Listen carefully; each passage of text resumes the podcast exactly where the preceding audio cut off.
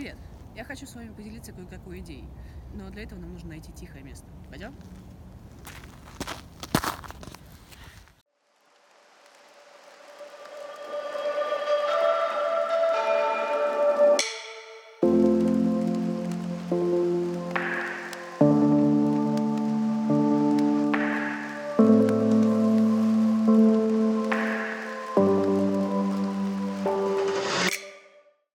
Может быть лучше прогулки в лесу посреди рабочей недели, не так ли?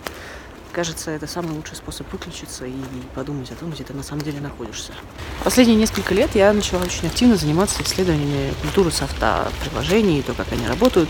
И чем дальше, тем больше я начинала понимать, какую на самом деле роль в повседневности они играют. Чем больше он развивается, чем совершеннее он становится, тем все больше превращается в невидимый фон, который так или иначе предопределяет нашу повседне- повседневность и ту жизнь, в которой мы живем. И речь не столько идет об интернете, сколько о приложениях а, и цифровой культуре как таковой. Меня это всегда подоражило, потому что, например, в зависимости от того, какой календарь вы себе устанавливаете на телефон, пользуетесь ли приложением Facebook, фиксируете ли свой а, вес, рост или то, как вы спите, во многом зависит каждый ваш день, зависит ваш опыт, который вы получаете в течение дня. И действительно, одно маленькое приложение может помочь нам избавиться от старой вредной привычки или приобрести новую полезную. А благодаря приложениям мы узнаем интересные новости и всякие идеи и штуки, делимся своими индивидуальными переживаниями и опытом в социальных сетях, например, в Инстаграме или Фейсбуке. Кстати, самое время сделать пару фотографий.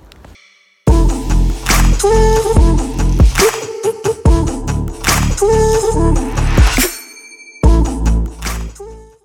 собственно, если мы принимаем тот факт, что приложения так или иначе обуславливают наш повседневный опыт, то возникает справедливый вопрос, а насколько сознательно мы подходим к выбору приложений, насколько мы осознаем и реально понимаем и критически относимся к тому, зачем мы их устанавливаем, как мы их устанавливаем, как они помогут нам решать те или иные задачи.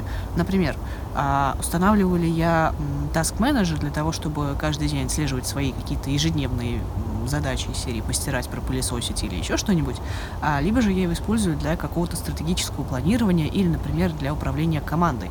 Большая разница, разные программы и, собственно, разный опыт, который они приоткрывают перед пользователем. И, собственно, если мы принимаем тот факт, что приложения и цифровая культура во многом конструируют наш повседневный опыт, то было бы здорово найти какие-то работы, посвященные, посвященные этой теме.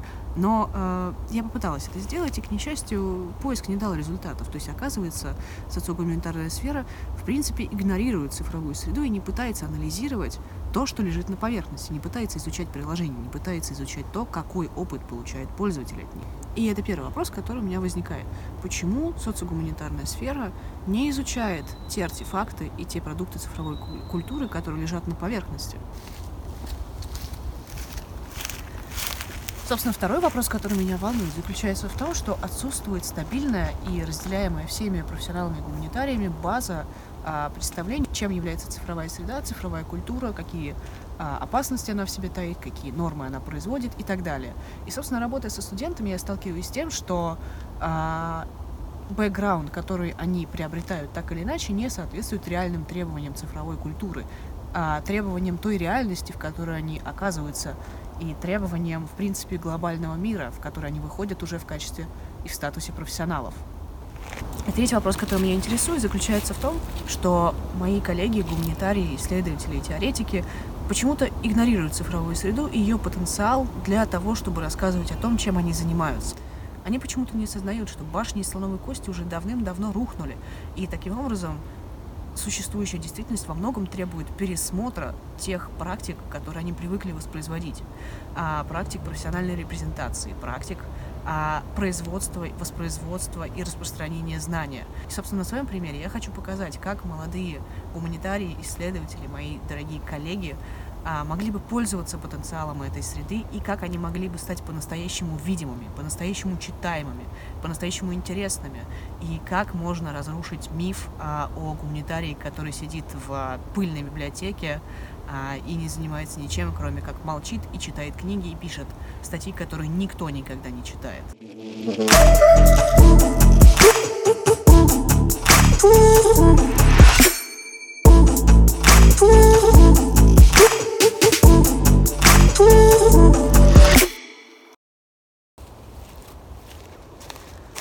Именно поэтому я решила создать YouTube-канал, потому что я считаю, что визуальный сторителлинг — это идеальный инструмент для нас, как для тех, кто производит и распространяет знания, чтобы делиться тем, чем мы на самом деле занимаемся, и рассказывать о той интереснейшей работе, которую мы на самом деле проводим. О чем там будет идти речь?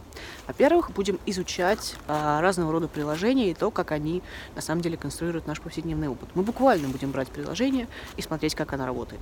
Во-вторых, мы будем разговаривать с ведущими практиками, теоретиками, исследователями в формате интервью. И в-третьих, будут лекции, посвященные неоднозначным сложным проблемам и вопросам, связанных с цифровой средой. В-четвертых, я поставила перед собой невыполнимую для гуманитария задачу, а, которая стоит в том, чтобы за две минуты уложиться с рассказом о каком-то очень конкретном феномене или концепте. Ну и, наконец, в формате блогов мы попытаемся выяснить, а, что такое цифровая осознанность или, если хотите, сознательность, как к ней стремиться, как ее выработать и почему это то, чем на самом деле всем стоит заниматься.